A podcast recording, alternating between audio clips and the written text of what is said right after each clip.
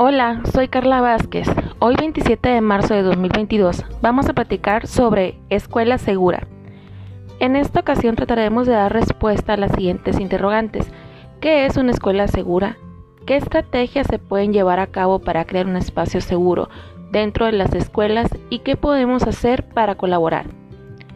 Primeramente, hablemos de qué características requiere una escuela segura es aquella que ofrece un entorno propicio para el aprendizaje en el cual se garantiza en todo momento la educación, la salud y la seguridad de los niños.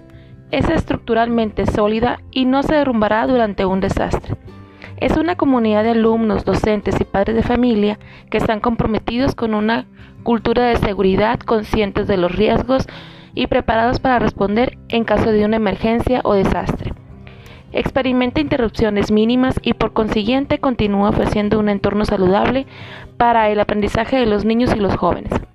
Ahora, ¿qué medidas podemos tomar para generar un espacio seguro en nuestras escuelas?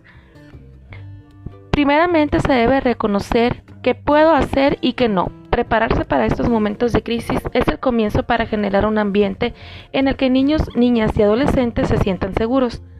De igual manera, conocer los gustos, intereses y necesidades de los estudiantes para crear una relación de confianza y saber cómo intervenir. Generar una red de trabajo que fomente condiciones seguras, complementar con recursos físicos y estrategias efectivas que brinden seguridad. Por último, ¿cómo podemos involucrarnos? Bueno, según el rol que desempeñas puedes participar. Si eres padre de familia puedes comenzar por preguntar cuál es el plan que lleva a cabo la escuela de tus hijos para fomentar un espacio seguro. Preguntar cómo puedes apoyar a los docentes y desempeñar un cargo dentro del proyecto. Como docente, lleva a cabo cursos y capacitaciones sobre el tema. Involúcrate con tus colegas y desarrollen un plan donde se nombren responsables para cada una de las comisiones realizar simulacros con los alumnos involucrando a padres de familia e instituciones de seguridad.